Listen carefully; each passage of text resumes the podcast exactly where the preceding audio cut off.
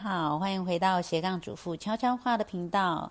今天呢，想来跟大家分享我最近看的一本书，不花钱读名校 MBA。两百万留着创业 MBA 自己学就好了。这本书里面，那呃，我最近有在分享这本书，就是它呃，等于是去整理一些商业的理论，然后用一些非常浅显的话，还有举例的方式，让大家可以很轻松的都了解到两百多个呃市面上常见的一些商业的理论，所以他才会说哦，不用花钱念名校 MBA。但是其实念 B MBA 有很多它附加的价值，比如说可能学位啊。然后还有你的背背景啊，跟你认识的人等等，所以呢，其实它这个是书名啊。那我觉得它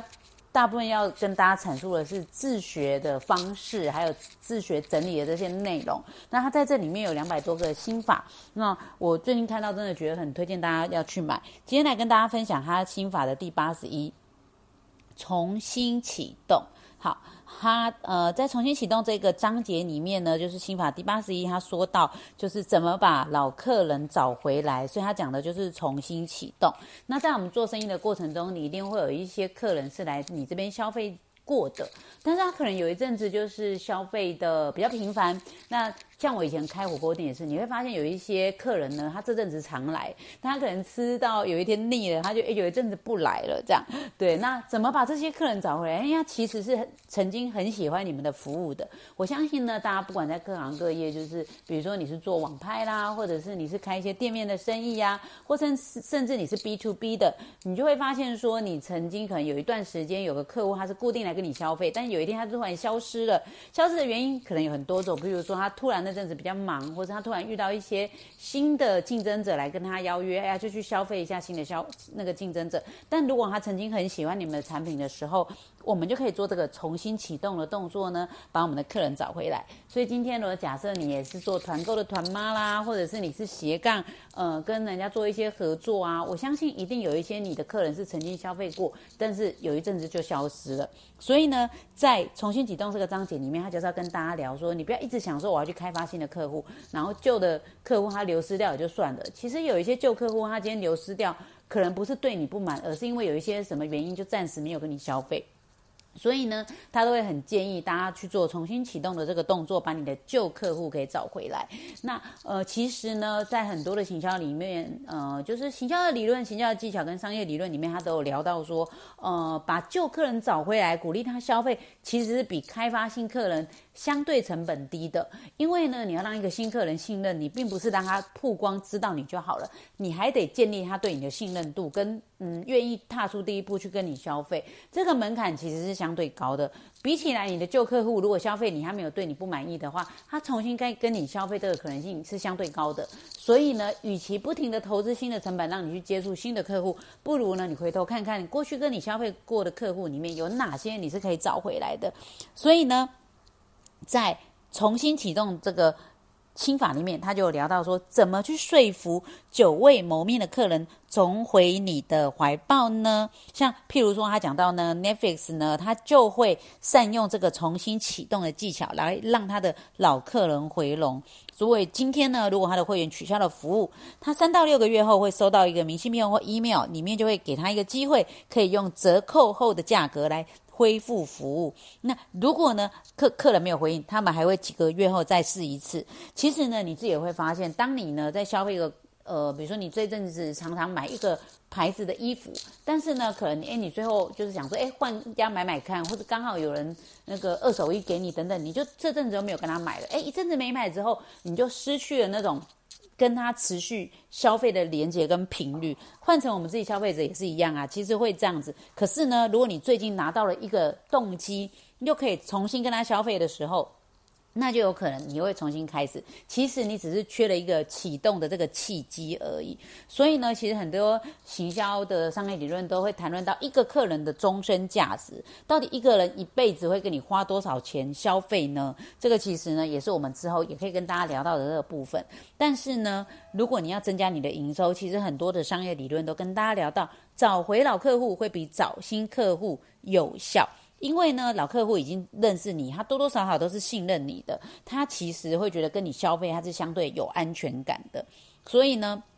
如果我们讲到很多会讲到获客成本里面呢，其实呢新客户是相对高的。那你只要去通知你的旧客户，呃，给他一点点动机，他可能呢就会回来去消费你。所以大家可以去检视一下，如果你现在手上呢有哪一些呃客户是哎你记得他，或者你曾经有他的资料，但他怎么这阵子都没来跟你消费的时候呢，勇敢的踏出那一步，重新再跟他们联络。真的很有可能花很小的成本，就把你的销售的营业额又拉回来增加，都是靠你这些原本很久没光顾的这些老客户哦。所以有些人可能会用电话啦，或者是用 email 啊，然后跟他们讲说：“哎，你最近呢有一些什么新产品，或者是你最近有一些什么优惠，鼓励他们再回头来找你。”那这个时候呢，就有可能用很低的成本去找回你老客人。他们鼓励说，大概每三到六个月就要跟你暂时流失的老客户联络看看，让他们知道你的公司现在有什么好康。所以，那么这个很重要，建建立你的这个顾客管理系统是很重要的哦。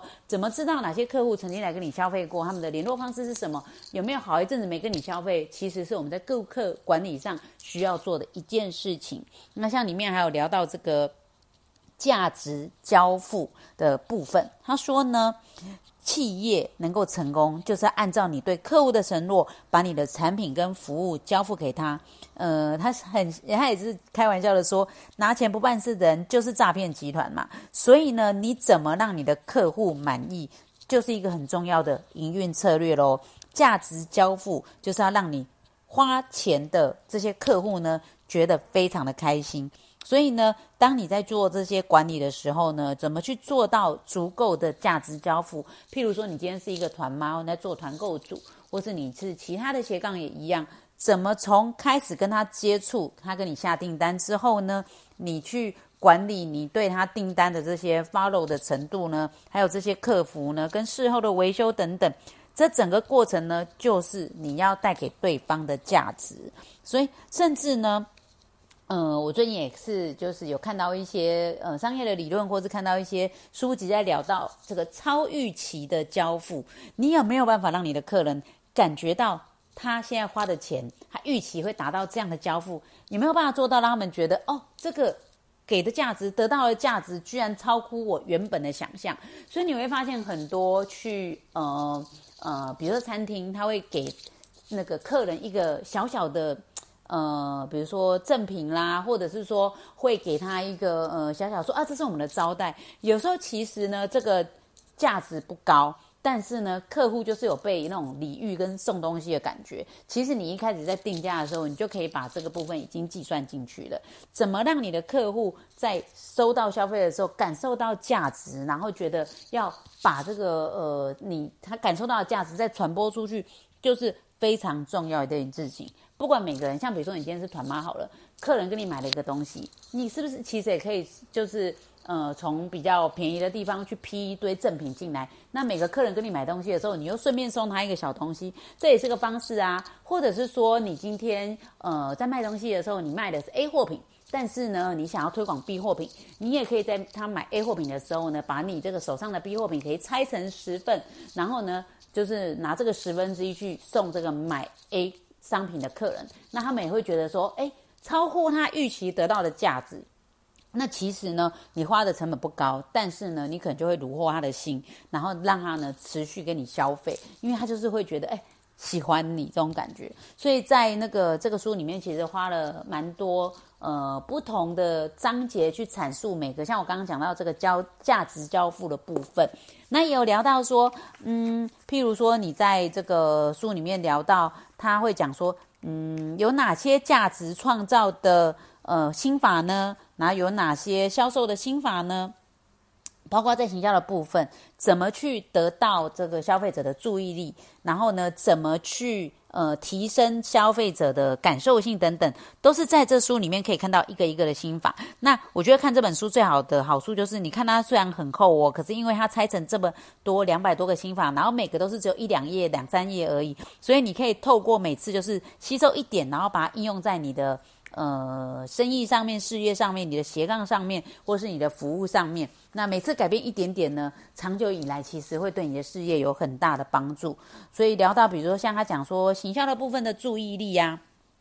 现在每个人有那么多注意力要放，要看电视，要看手机，要听音乐，要听 podcast 的，要上网，然后每个人都觉得自己时间不够了。那你就要知道说，今天我们做行销的时候，你就是先要预设好，你知道消费者他的注意力是有限的，所以呢，如果你要让他注意到你，你就必须要避开他们脑脑中的这个过滤的机制，比如说文字太长的，或者是嗯看起来很枯燥的，或者是看起来都让他觉得哦。我不想要面对的这个东西呢，就是会让他的注意力被涣散。那今天在行销的立场上也是，你怎么样去当客人，就是啊，敏感看到回漏漏的时候，哎，那可能他就会注意力涣散，他就不会去注意到你想要传达他的讯息。所以呢，怎么把你的重点放大到他的注意力会放在上面，就是每一层行销的管道上，在每一个环节上你注意的时候，其实呢，都是要去特别让自己。呃，一步一步就是观察这些细节的。好，关于这本书的分享呢，我就稍微讲了这些。那也希望呢，大家就是呃，在听我们 p a r k 频道的时候，如果你觉得有很多想要听的分享，也欢迎你私讯到我的粉专律师娘讲悄悄话来告诉我，或者是呢，我们有 Line 官方账号娘子君，你只要在 lie 的搜寻列上面。呃，就是设定那个官方账号，选择官方账号，然后呢，搜寻娘子军，就可以收到我们各式各样的行销，还有那个活动相关的讯息哦。那我们也有很多实体活动，欢迎你参加我们娘子军的社群。在这里呢，不管是斜杠或创业的部分呢，我们都当你起步的时候最好的帮手，跟给你最好的资源哦。我是律师娘，也是斜杠主妇，我们下次再见喽，拜拜。